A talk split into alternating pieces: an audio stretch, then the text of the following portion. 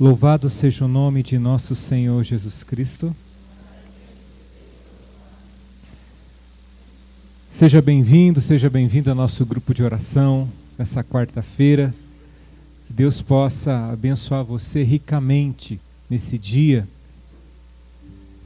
E Deus tem muito a nos falar, o Senhor tem muito a nos falar através da Sua palavra nessa noite.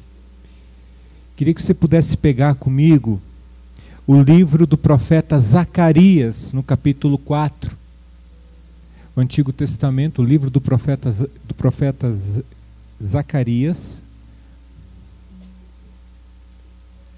Livro do profeta Zacarias. No capítulo 4. A partir do versículo 4 ao versículo 7.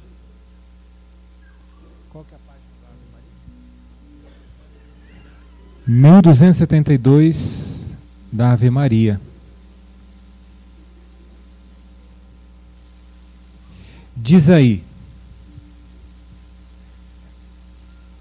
Isso aqui Zacarias numa visão, estando ele com o Senhor, e ele começa a interrogar Deus a respeito de uma visão que ele teve. Diz o texto: Perguntei de novo ao porta-voz: Meu senhor, que coisas são estas? E ele respondeu: Não sabes o que significa? Respondi: Não, meu senhor. Então ele explicou: este é o oráculo do Senhor a respeito de Zorobabel. Não pelo poder, nem pela violência, mas sim pelo meu espírito, é que ele cumprirá a sua missão. Oráculo do Senhor. Quem és tu, ó grande monte? Diante de Zorobabel, não passas de uma planície ele porá a pedra de remate em meio de aclamações. Graças, graças a ela. Ainda mais um pouquinho para frente, a palavra do Senhor foi me dirigida nesses termos. As mãos de Zorobabel lançaram os fundamentos desta casa. Suas mãos levarão a bom termo a sua construção. Assim saberás que fui enviado a vós pelo Senhor dos exércitos. Porque, pois, desprezar esses humildes começos, eles se alegrarão quando virem o fio de prumo na mão de Zorobabel. Palavra do Senhor. Nós estamos aqui dando um contexto para você do texto, né? Nós estamos no Antigo Testamento, no livro do profeta Zacarias. E Zacarias viveu num momento muito difícil do povo de Israel. Foi um momento onde o povo tinha sido levado cativeiro para a Babilônia, mais ou menos pelo ano 600.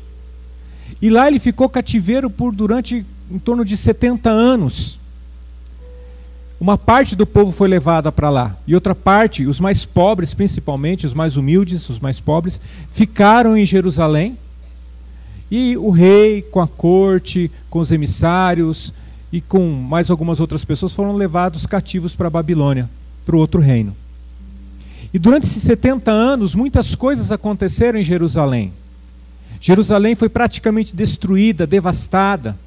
E aquilo que era o centro da fé daquele povo, que era justamente o templo, foi destruído. Então, quando o rei Ciro assume o reinado da Pérsia, ele liberta o povo. E o povo volta para a cidade de Jerusalém, volta para Israel. E quando eles chegam na cidade, eles têm aquela visão, né, terrível da cidade devastada, destruída e o templo abaixo. Você imagina assim, né? Eu acho que você deve ter alguma alguma igreja aqui em Campo Grande ou fora dela que você conheça, que você goste, né? Que você ache um templo bonito, um templo que evoca muito, né, a presença de Deus. Imagina um templo assim.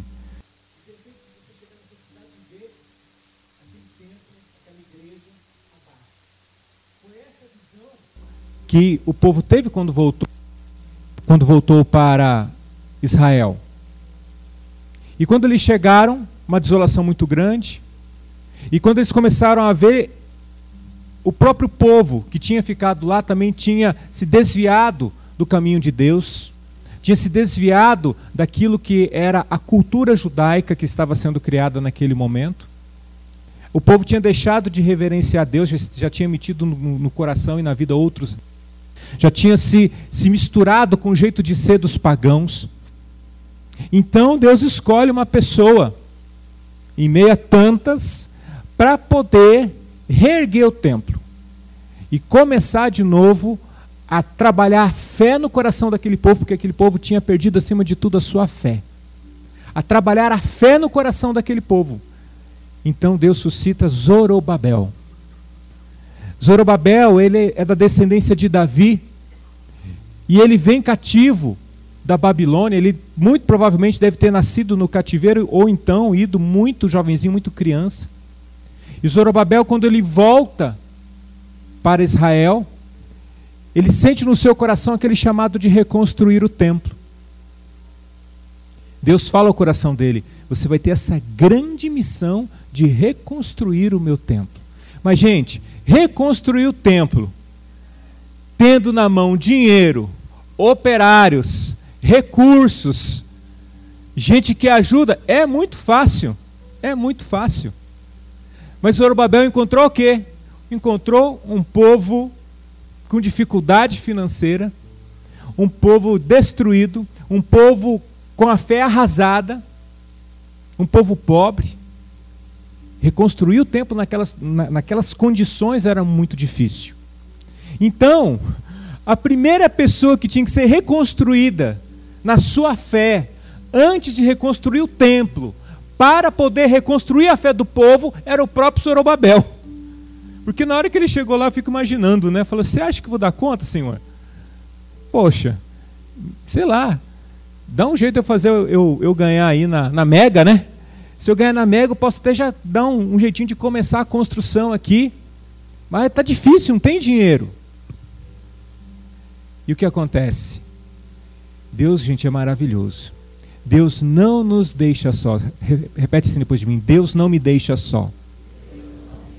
Mesmo quando a minha fé está abalada, Deus não me deixa só. E Zorobabel não estava só. Foi nesse momento que Deus suscitou alguns profetas para irem até Zorobabel e incentivá-lo. Vai para frente, filho. Pega aí no, no, cabo da enxada, pega no cabo da picareta e manda bala. Reúne esse povo. E um desses profetas foi o profeta Zacarias, que nós estamos lendo o texto dele agora. E justamente aqui Zacarias está no momento de oração, e naquele momento de oração, Deus está falando ao coração do profeta, e Deus só é capaz de falar ao nosso coração quando nós estamos em oração. E Deus fala ao coração do profeta. Vai e anima lá o Zorobabel, porque ele está muito desanimado. Vai lá e fala para ele. Com certeza o Zorobabel já tinha sentado com ele no café, sei lá, ido na padaria, né? Sentado com o profeta e falado assim: Olha, rapaz, não dá, o povo está lascado não tem dinheiro, a coisa está difícil, o país está em crise. Não tem como a gente né, levar para frente essa obra, não. E o, Zoro, o, o, Zacarias foi rezar, depois de ter escutado aquilo do Zorobabel, né? E olha a palavra que Deus dá para Zacarias, para que Zacarias pudesse levar ao coração de Zorobabel. Lê comigo aí no versículo 6. Respondi não, meu Senhor. Ele não tinha entendido todas aquelas visões. Então Deus foi muito claro com ele. O Senhor foi muito claro com o profeta. Este é o oráculo do Senhor a respeito de Zorobabel. Deu o nome. A respeito de Zorobabel. Não pelo poder, nem pela violência, mas sim pelo meu espírito, é que ele cumprirá a sua missão. Leia junto comigo. Este é o oráculo a respeito de. Não. É teu respeito agora, filho. Em vez de Zorobabel, você vai ler o teu nome. Este é o oráculo do Senhor a respeito de. E o que diz esse oráculo a teu respeito, filho? Não pelo, nem pela violência, mas sim pelo meu espírito, é que ele cumprirá a sua missão. Então o Senhor é muito claro com o profeta, para que o profeta pudesse levar até o coração daquele filho que estava com o coração também machucado, ferido, aquele filho que precisava ser confirmado na sua fé. O profeta precisava levar aquela palavra de ânimo. Então Deus coloca no coração do profeta e o profeta vai até Zorobabel. E hoje o Senhor chega até o teu coração. Você hoje é Zorobabel. Para dizer para você: Está difícil a coisa na tua vida? Você está com dificuldades, você está com problemas no teu casamento, você está com problemas com os teus filhos, você está com problema na educação dos teus filhos, você está com problema no teu trabalho financeiro, você está com problema até mesmo com relação à tua vida espiritual. Você não consegue rezar, você não consegue mais sentir, né, aquela emoção mais de Deus no teu coração. Parece que tua fé se foi, se esvaiu está difícil caminhar, está difícil ir na igreja, está difícil rezar. E aí de repente você se coloca como todos nós, né? Qualquer um de nós, assim naquele momento de falar: o que, que eu vou fazer? E o Senhor vem dizer para você hoje, vem dizer para mim hoje: não é pela violência, não é pelo poder, mas pelo meu espírito. É Deus que quer e é Deus que faz na nossa vida e no nosso coração, filho, filha. É Deus que faz a nossa vida. Por isso existe algo importante que eu queria colocar para você nesta noite, aonde entrou a vida do Zorobabel aqui, né? Para que o templo pudesse ser restaurado, para que o templo pudesse ser edificado, Deus teve que usar de uma pessoa. Deus não mandou anjos para poder reedificar o templo. Deus não mandou anjos. Deus não mandou ETs, seres extraterrestres, para poder reedificar o templo. Deus mandou uma pessoa, Zorobabel. Mas antes de tudo, a fé daquele homem tinha que ser restaurada. Antes do templo ser restaurado, a fé daquele homem tinha que ser restaurada. Então eu quero dizer para você, antes de você conseguir restaurar a tua casa, a tua família, antes de você conseguir restaurar os teus bens materiais, Deus quer restaurar você. Deus quer restaurar o teu coração. O Senhor quer de novo derramar do seu Espírito Santo para que no teu coração haja fé. Dá para entender? O, no teu coração precisa ter fé. Porque sem a fé, gente, a gente não consegue nada. Absolutamente nada. E é bonito quando a gente fala da fé. Porque a fé é um dom de Deus, né? Tem gente que acha que a fé é uma coisa que, que, que nós mesmos que nos, que, que, que, que nos auto é, é, elevamos para poder conseguir ter aquilo, né? Aquele sentimento de crença. A gente mesmo que se automotiva. Não. A fé não é automotivação. A fé não é, é, é, com todo respeito com as pessoas que trabalham com isso, tá? Mas a fé não é coaching. Não é. A fé não é automotivação. Tudo isso é muito importante. Tudo isso é muito importante. Você fazer o coaching, você é, é, ter uma orientação psicológica na tua vida, uma orientação profissional. É muito, é muito bom, mas a fé não é isso. Quando nós entramos na, na, na esfera da espiritualidade, do nosso relacionamento com Deus, a fé não é automotivação, não se trata disso. A fé é um dom, a fé é um presente, é um dom que Deus nos dá. Deus nos faz capaz dele, diz a igreja, no catecismo da Igreja Católica. Sabia que sem o dom da fé você não conseguiria crer em Deus? Você não teria capacidade de crer em Deus? Ah, não, mas eu sou uma pessoa bastante inteligente, eu acho que eu conseguiria sim crer em Deus, porque até pela razão, diz a igreja, a gente crê em Deus. Sim, você pode chegar pela razão também, mas o dom da fé, ela nos eleva de tal forma que nos faz crer em Deus de forma cega. Com o dom da fé, nós somos capazes, como diz Jesus, né, de transportar montanhas, de dar a vida por Ele, de dar a vida por Deus, de dar a vida pelas pessoas. Então a fé é um dom, é um presente que o próprio Deus nos dá. Aí você fala assim, Naor, mas eu estou numa fase da minha vida em que eu perdi a fé. Eu acho que eu perdi a fé. Várias vezes eu já escutei isso, aconselhando pessoas, estando com pessoas, Naor, eu acho que eu perdi a minha fé. Eu digo para você, filho, filha, só pode te dar a fé de novo aquele que te deu um dia.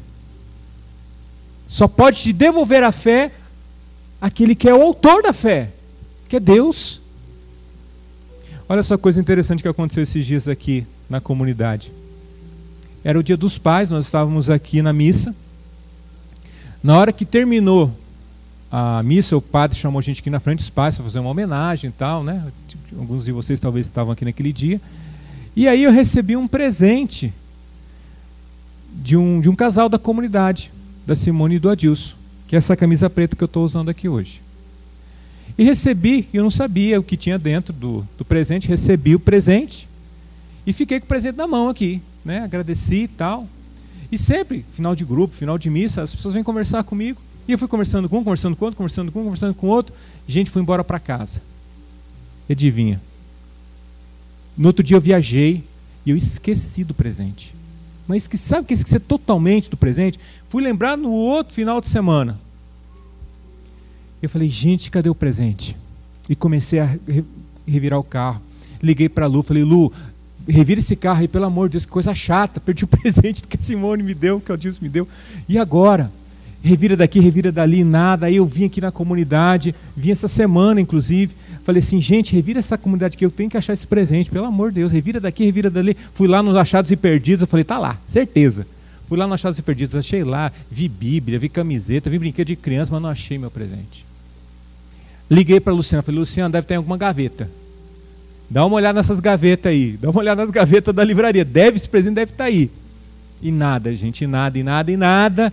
E já era, já que foi an anteontem, falei, que carão mas eu vou ter que ligar para Simone e falar que eu perdi o presente que ela me deu. E liguei para ela. Falei, Simone, seguinte, ó, tô com vergonha de te falar isso, tal, né? Mas eu tenho que te falar. Lembra aquele dia que você me deu presente, um dia dos pais, tal? Falei, lembro. Então, o que que era o presente? Falou, era uma camiseta preta que eu dei para uma camiseta polo que eu dei para para você, eu e a Dilson. Falei, olha, só que é o seguinte, eu perdi o presente. Aí ela falou assim, eu sei. Falei, quem que foi o danado que falou, né? Falei, mas como que você sabe? Eu falei assim, eu encontrei. Ela encontrou, gente. Ela falou, no outro dia eu vim aqui para um cerco, um momento de oração aqui, e encontrei em cima de uma, de uma cadeira. Eu encontrei e dei para uma pessoa e ela vai te devolver o presente. falei, graças a Deus, né? Eu falei, até coloquei a camisa hoje em homenagem a eles. Gente, com Deus é assim. Deus nos dá o presente da fé. E quando a gente perde esse presente, quem é que pode, que encontra o presente e dá para nós de novo? O próprio Senhor. É o próprio Senhor que faz questão de pegar o dom da fé de novo e colocar na nossa vida e no nosso coração, porque é um presente que Ele sabe que é necessário para a minha vida e para a sua vida. Eu quero dizer para você, não tenha vergonha, às vezes, de admitir que sua fé está vacilando. Não tenha vergonha. Zorobabel, com certeza, não teve vergonha de chegar para o Zacarias ou para alguns irmãos e falar: gente, eu, eu, eu eu não tenho condições de tocar uma obra dessa, dessa, dessa altura. Eu não tenho condições. Eu não estou vendo condições para mim tocar uma obra dessa altura. E isso não vai acontecer. Eu, minha fé está muito abalada. Com certeza ele disse. E aí, na sinceridade do nosso coração, quando a gente admite que nós precisamos que o Senhor venha ao nosso socorro. Que o Senhor de novo insufle no nosso coração o dom da fé. O Senhor vem quando a gente se coloca humilde diante dele. Não tenha vergonha se você estiver passando por um momento desse. Eu tive momentos na minha vida que eu passei como Zorobabel, situação assim de achar que eu tinha perdido minha fé. Um desses momentos que eu vivi, vivi vários deles na minha vida, mas um dos momentos que eu vivi foi muito forte para mim, foi no ano de 2007 a 2008. Foi um momento onde a comunidade começou num crescimento muito grande, quando nós começamos a fazer os nossos acampamentos. Eu fiz meu acampamento em 2005, Aí em 2006 a gente levou um grupo para fazer em Guatemi. Aí tá aí estava tudo lindo. Mas quando foi no ano de 2007, muitas coisas começaram a acontecer no meu interior, no meu coração. Coisas difíceis começaram a acontecer na minha casa. E aí, no meio da turbulência, né, quando a gente está no meio do, do, do, do problema, no olho do furacão, o mal vem na nossa vida e a primeira coisa que o mal tenta retirar da nossa vida é a nossa fé. E eu fui me sentindo muito fraco. Eu fui me sentindo como se estivesse, sabe, uma, uma esponja que está cheia de água e você aperta assim e seca totalmente. Eu fui me sentindo dessa forma. Eu sentia como uma esponja seca, como se tivesse uma gota mais de fé no meu coração. E fiquei muito, muito, muito, muito, muito mal. Muito mal. Nós tivemos uma reunião da comunidade. Naquela época a comunidade eram oito pessoas. Eram os remanescentes de Israel. Eram oito pessoas. E naquela reunião de comunidade, eu não tive vergonha de abrir para os meus irmãos e falar assim: olha, eu estou muito mal. Estou abalado na minha fé, não estou bem. E comecei a abrir a caixa de ferramenta para eles. Comecei a falar para eles. Naquele momento todo mundo abriu o olho desse tamanho, né? Assim, nossa, o fundador da comunidade. E a comunidade crescendo desse tamanho, mal desse jeito. E agora, o que vai ser de nós? Eu falei para eles: eu não sei, mas eu preciso que vocês rezem por mim. Isso ficou tão evidente na minha vida que várias pessoas que eram próximas de mim, que vinham aqui na comunidade, começaram a perceber isso, que isso estava estampado no meu rosto. Eu fiquei tão mal que eu não tinha coragem de subir no palco. Eu não tinha coragem de pregar. Eu cheguei e falei para os irmãos, eu não vou pregar durante um tempo. Eu preciso sentar. Eu vinha no grupo de oração, eu sentava bem aqui na frente. E ficava escutando o grupo. E as pessoas perguntavam, quando que o Naur vai pregar? Quando que o Naur vai pregar? Tal, quando que ele vai voltar, né? E eu não tinha prazo para poder voltar para pregar, para poder de novo. Minha fé estava muito abalada, muito abalada. Um dia, estava em casa. Foram é, duas pessoas me visitar. No intuito de tentar me reanimar. E aí eles chegaram em casa e falaram assim: a gente precisa conversar com você. Eu falei: senta aí, vamos conversar. Falei assim: olha, a gente veio para perguntar para você: cadê aquele Naor? Aquele Naor animado, aquele cara que leva todo mundo para frente, cadê aquele cara que, que é aquela luz para nós, assim, para a gente poder caminhar? Eu falei assim, irmão, irmãos, eu não estou bem. A luz, imagina assim, você imagina que eu fosse talvez para você como se fosse um a luz de um carro, né? De um silibim que ilumina bastante longe. Mas a minha pilha, a minha bateria foi arriando, arriando, arriando, arriando, arriando. Hoje eu acho que não passo de uma lanterninha pequenininha que mal eu consigo enxergar na minha volta. Mas e agora? Eu falei, agora vocês têm que rezar por mim. Eu preciso que Deus haja na minha vida. E outro dia, ainda passando um tempo, outras duas pessoas me ligaram, pedindo para mim ir na casa delas. E eu fui. E quando cheguei na casa delas, a conversa foi exatamente a mesma, porque eram pessoas muito próximas de mim e falaram assim: Olha, a gente te chamou aqui para perguntar o que aconteceu com você. Você anda tão apagado, você não prega mais no grupo, você não está mais à frente de nada. O que, que aconteceu? E assim me colocaram contra a parede, né? Tipo assim, como se, se tudo aquilo que eu faço na comunidade eu fizesse por mim mesmo. Eu quero dizer para vocês, gente, eu, eu abro aqui claramente para vocês a minha vida. Eu não faço as coisas que eu faço, eu não prego e não estou à frente da comunidade, não sou fundador pela minha força. Não sou. Eu só faço porque Deus está dentro de mim. E a fé que me move faz eu arrastar uma multidão junto comigo. Mas é a fé que me move. Entende? E eu disse para ela, elas naquele dia, eram, eram duas, duas senhoras que tinham me chamado para conversar. Eu falei assim: olha, eu quero dizer para vocês que eu realmente não estou bem, a minha fé está abalada e eu preciso que vocês rezem por mim. Porque eu só vou conseguir ser aquilo que vocês querem e precisam que eu seja, né? Se Deus agir em mim. Porque eu, pelas minhas forças, não consigo. Eu falei, então a gente vai rezar por você. Eu falei, então reza. E assim foi, gente, um tempo um tempo, eu rezando, eu pedindo ao Senhor, falei, Senhor, age na minha vida, age no meu coração. Se o Senhor precisa de mim, o Senhor tem que agir em mim. O Senhor precisa reavivar de novo em minha fé. Eu preciso que o Senhor venha com seu amor, com sua graça e me restaure de novo.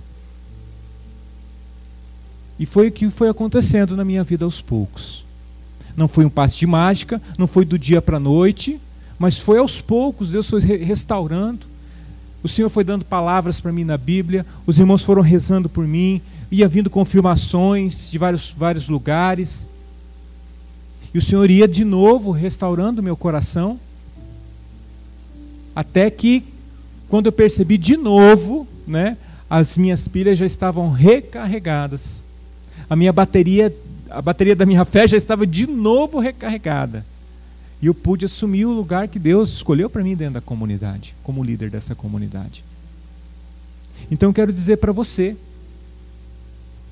Zorobabel também tinha uma missão, assim como eu tenho minha missão como fundador da comunidade, como tenho minha missão como pai, como esposo, como marido, como filho. E eu só vou conseguir cumprir toda a minha missão se o Senhor continuar a realizar em mim. Se o Senhor continuar a fazer em mim, se o dom da fé estiver em mim. E foi isso que aconteceu com Zorobabel. Deus insuflou de tal maneira a fé no coração daquele homem. Deus colocou uma confiança no coração daquele homem de tal forma que ele foi capaz de reunir um povo e de levar consigo um povo e reconstruir o templo. Ele reconstruiu os muros, reconstruiu os muros do templo, reconstruiu o templo. E de novo o povo judeu pôde ter o templo onde eles louvavam a Deus, onde eles ofereciam sacrifícios ao Senhor, faziam culto ao Senhor, de novo restaurado. E é bonito que lá na frente a palavra diz o seguinte, né? que quando a gente né, tá mal e quando as pessoas não conseguem ver as coisas, né, sempre há uma desconfiança, né? Mas olha o que diz a palavra do Senhor a partir do versículo 8. As mãos de Zorobabel lançaram os fundamentos desta casa. Suas mãos levarão a bom termo, ou seja, até o final, a sua construção. Assim saberás que fui enviado a vós pelo Senhor dos exércitos. Gente, é Deus que nos dá, que nos dá a graça. Porque, pois, desprezar esses humildes começos, eu quero dizer para você, às vezes Deus está recomeçando de novo a reconstruir a tua fé, reconstruir a tua casa, mas são coisas pequenas, né? São coisas pequenas, mas é através disso que vai começar. Então Deus está dizendo para você, hoje o Senhor está dizendo para você, por que você vai desprezar, filho, esse pequeno começo que já começou na tua vida? Por quê? Não, não, não desanime. É pequenininho aquilo que você já conseguiu na tua casa, na tua vida, na tua família. É uma vitória pequena, mas é uma vitória, né? Eu lembro de um filme que eu, que eu assisti chamado Debbie Lloyd. Acho que alguns assistiram aqui, né? Filme maluco, dos dois, dois malucos, né? Da cabeça. E tem um momento do filme que eu achei demais, que tinha uma mulher muito bonita que era que, que tinha perdido uma mala de dinheiro, que o marido dela tinha sido sequestrado e tal. E aí, não sei se era o Deb ou o Lloyd, não sei, um dos dois, doido se apaixonou pela mulher. E aí ele chegou para ela, chegou falou para ela assim: "Olha, eu quero dizer que estou muito apaixonado por você, tal, não sei o que, contou para ela, né? Quais são minhas chances com você? E ela ficou com vergonha de dizer não para ele, né? Ela falou assim: Olha, eu diria uma em um milhão. Se fosse eu, ou você, ou qualquer outro, assim, né? Saiu fora. O Débora falou assim: Yes! Eu tenho uma chance. é uma em um milhão, mas eu tenho uma chance. É assim também com Deus, gente. Às vezes é uma chance uma em um milhão, mas é uma chance. Deus está reconstruindo de novo, Deus está fazendo de novo, mas é uma chance. Quando nós viemos para cá, no ano de 2000, quando não tinha nada disso construído, quando não tinha gente, quando não tinha nova, é, uma, uma comunidade cheia de pessoas e com tantos trabalhos, era uma chance de uma em um milhão de dar certo. Muitos desencorajaram a gente. Mas nós nos agarramos naquilo que Deus podia fazer, não nós, mas daquilo que Deus podia fazer. Então nós não podemos nunca, nunca, jamais, jamais desacreditar daquilo que o Senhor pode fazer. Repete de mim, eu não posso jamais desacreditar o poder de Deus a graça de Deus. Jamais eu posso reduzir Deus aos meus pensamentos pessimistas. Esses dias eu estava numa reunião de novas comunidades e tinha vários irmãos que estão, alguns começando, outros já estão caminhando com novas comunidades. E a gente começou um momento de partilha. E teve uma uma pessoa que falou assim, falando da, da nova comunidade dela, que estava no início e tal, e ela falou assim, é, porque a gente já caminhou um tempo e tal, e assim, eu percebo que minha nova, a, a nossa comunidade vai ser sempre uma comunidade pequena. Eu falei para ela assim, não diga isso. Não fale isso. Não diga isso. Não reduza o plano de Deus aos teus pensamentos. Se Deus quiser que sua comunidade seja pequena, deixe para Deus a decisão, não, não que não seja a tua decisão. Porque de repente Deus quer que tua, que tua comunidade seja uma grande comunidade. E você está segurando isso através do teu pensamento e das tuas ações. Então quero dizer também aquilo que é a respeito da tua vida em particular. Não reduza os planos de Deus na tua vida. Não reduza. Deus precisa ser Deus e reinar na tua vida. E é, é a Ele que cabe as decisões. Ele queria reconstruir o templo, o Senhor queria que o templo fosse reconstruído. E o Senhor deu condições a Zorobabel, mesmo no impossível, de reconstruir. A você também, filho. Eu preciso dizer para você. O Senhor, em primeiro lugar, quer reconstruir a tua fé. Repete comigo. O Senhor quer reconstruir, em primeiro lugar, a minha fé, para que eu, de pé, com fé, possa ajudar na reconstrução da minha casa, da minha família, da igreja e da sociedade. E é aí que eu quero entrar no segundo ponto com você nessa noite. Porque Zorobabel teve que enfrentar uma sociedade. Zorobabel tinha dois problemas com relação à questão da fé. Primeiro, ele mesmo, ele mesmo, tinha perdido a fé em, em reconstruir o templo, em ter condições. Mas o segundo problema de fé que Zorobabel enfrentou foi com o povo. Porque alguns dos que tinham ficado lá em Jerusalém estavam totalmente desanimados, estavam já corrompidos com aqueles anos de desânimo, de afastamento da fé, de Deus, do templo, e já tinham seus costumes e a sua cultura totalmente corrompida. Então Zorobabel teve que lutar contra um pedaço da sociedade ali, que, estava lutando né, contra a, a, a reconstrução do templo. Só para você ter uma ideia, esse povo que não queria a reconstrução do templo chegou a mentir para o rei, falando assim: olha, esse povo que está aqui em Jerusalém é um povo rebelde, que quer tirar você do poder, etc. e tal. Tudo para poder impedir a reconstrução do templo. Eu quero dizer para você: a segunda coisa que Deus quer reconstruir na minha vida e na tua, e, quer, e aí vem uma missão minha e tua, é que eu e você, as nossas famílias, as nossas casas, nós sejamos no meio dessa sociedade depravada, dessa sociedade maluca, que nós possamos reconstruir a fé no coração das pessoas. E que nós não cedamos, que a gente não ceda de forma alguma ao estilo de fé que o mundo prega, porque eu quero dizer para você, o mundo também prega um estilo de fé, que não é o estilo de fé cristão verdadeiro, católico verdadeiro. O mundo prega um estilo de fé de conveniência. Um estilo de fé é o seguinte: eu preciso e Deus me dá. E aí Deus me deu, está resolvida a coisa. Meu relacionamento é assim, é um relacionamento de troca. É verdade ou não é? E aqui eu tenho que falar de novo com você. Quantas vezes a gente vê canais de televisão, principalmente protestantes, e às vezes a gente vê até, em algumas situações, em igreja católica também, a gente já está tá tendo isso onde a pessoa ela vai até a igreja justamente com aquele interesse de ter a retribuição da parte de Deus. Então a pessoa chega lá, meu pai que, que é, aposentado, está em casa assistindo as coisas, ele fala, na hora eu vejo cada coisa aqui nesse canal que dá vontade de rir.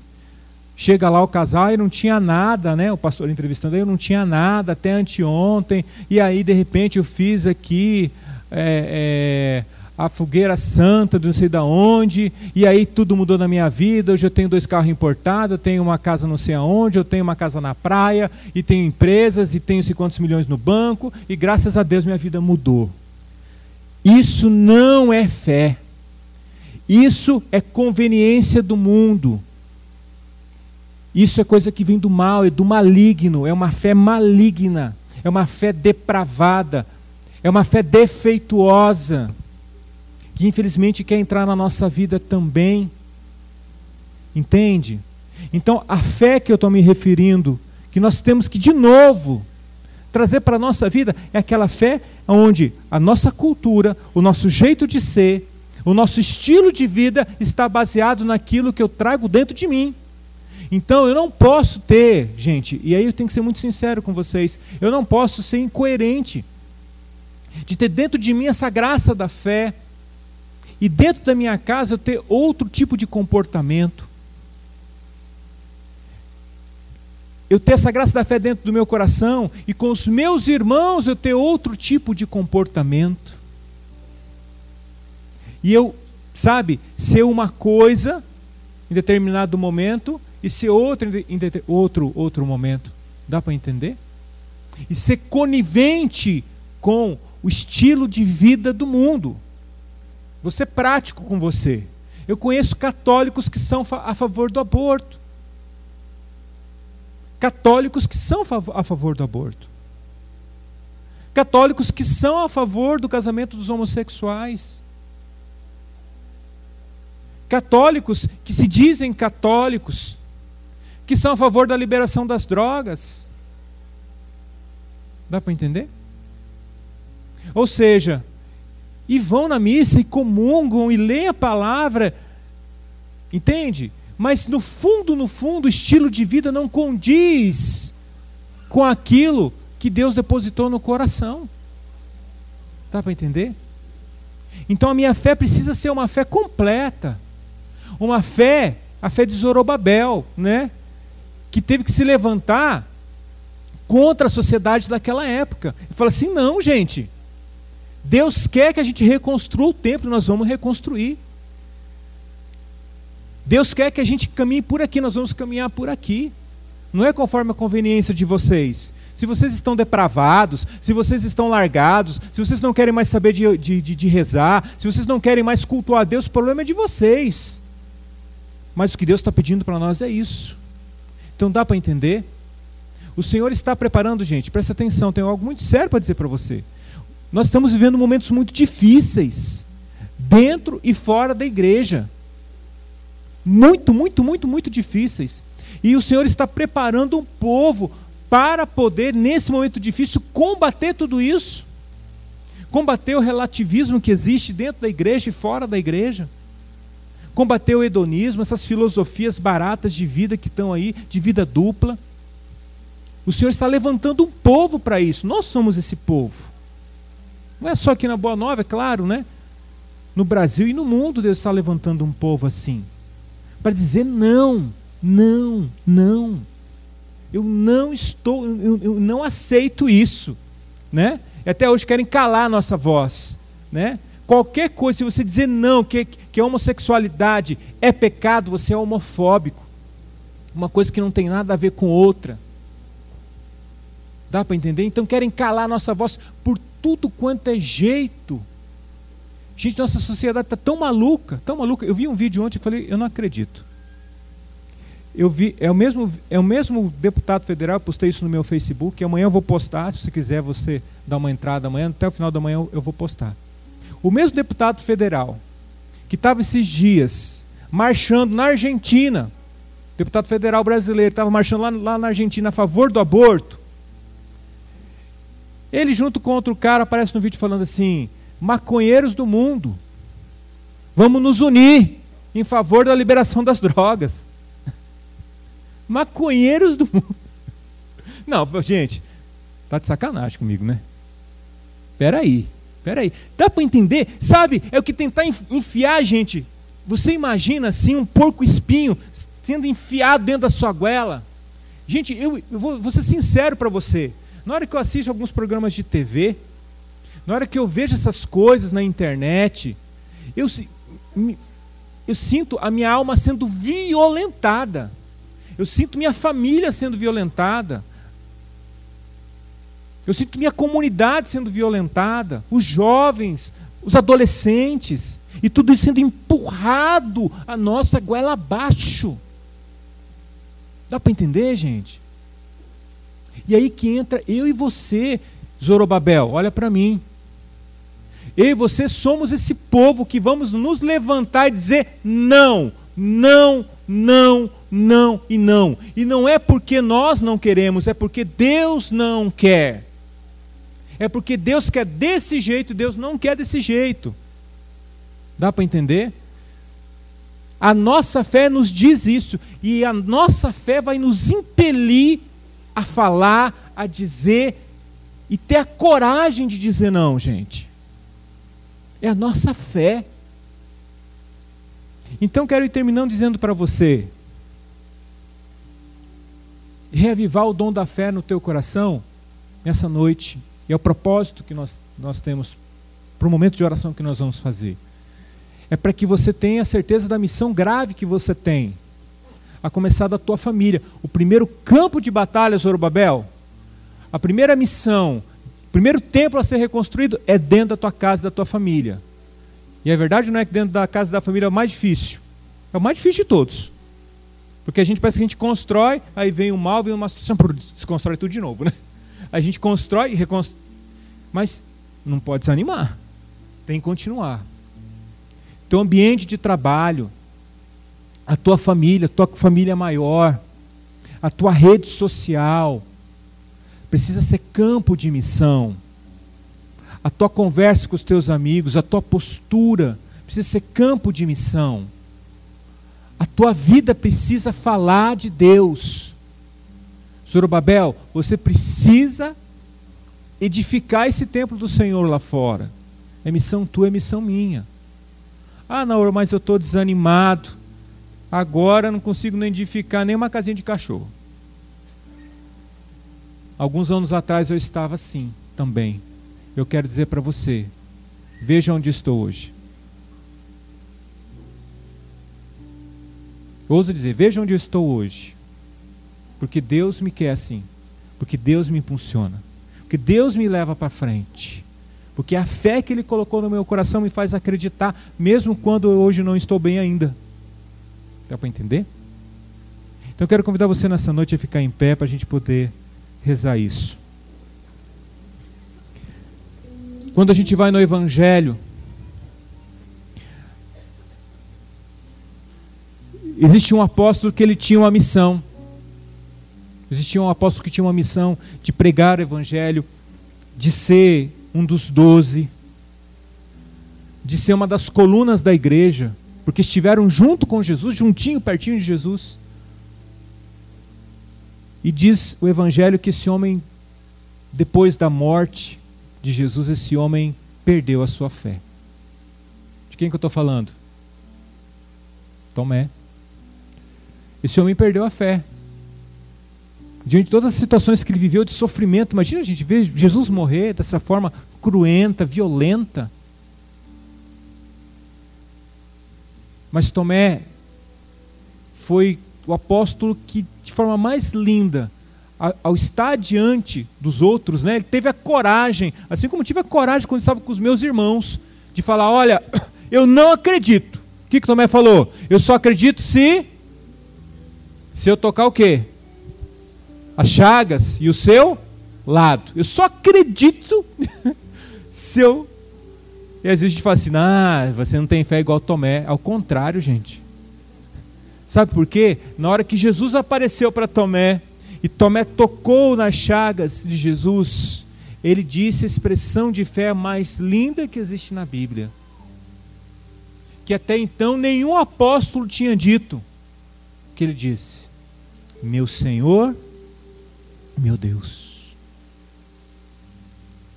E quando a gente está na missa, a gente todas as vezes a gente renova a nossa fé, né? Na hora que a consagração. Meu Senhor e meu Deus, eu creio, mas aumentai a minha minha fé, porque eu e você temos uma missão. Eu e você precisamos continuar em pé e irmos atrás da nossa missão até o final da nossa vida. E entregarmos, né, até o último suspiro aqui nessa terra ao Senhor, um trabalho bem feito, um templo bem edificado na nossa casa, na nossa família, na nossa vida pessoal, no nosso trabalho, na nossa vida de comunidade, na, na, na nossa missão em sociedade. Mas é só com a força do Senhor, diz o Senhor a Zacarias, não é pelo poder, não é pelo dinheiro, não é pelas finanças, mas é pelo meu espírito. Pelo meu espírito. Senhor, dá-nos a graça hoje Dá-nos a graça, Senhor, de, de crer, Senhor, fortemente com o nosso coração. Restabelece, Senhor, hoje na nossa vida de novo a fé, o dom da fé. Vai, vai rezando, vai pedindo o dom da fé nessa noite. Você que não tem fé, ou você que está com o pé no ateísmo, reza nessa noite. Diga, Senhor, eu quero, eu preciso, Senhor, do dom da fé na minha vida. Tantas coisas aconteceram na minha vida e na minha história, quantos sofrimentos, Senhor, me levaram a desacreditar, me levaram a não crer mais, Senhor, ou crer menos, Senhor. Mas eu quero de novo, porque o presente é teu. Eu perdi esse presente, Senhor, mas o Senhor pode encontrar ele e me dar de novo, Senhor. Por isso eu te peço hoje, Jesus amado, dá-me de novo o dom da fé. Eu quero voltar a crer de novo e crer no meu coração. E crer que o Senhor tem uma missão para mim e para a minha vida. Dá-me essa graça, Senhor, hoje. Uria labaria labaria labaria lacanda lamare Shiria la lavaria lavaria lavaria lavaria la lavaria la lavaria la lavaria lavaria la lavaria la lavaria la lavaria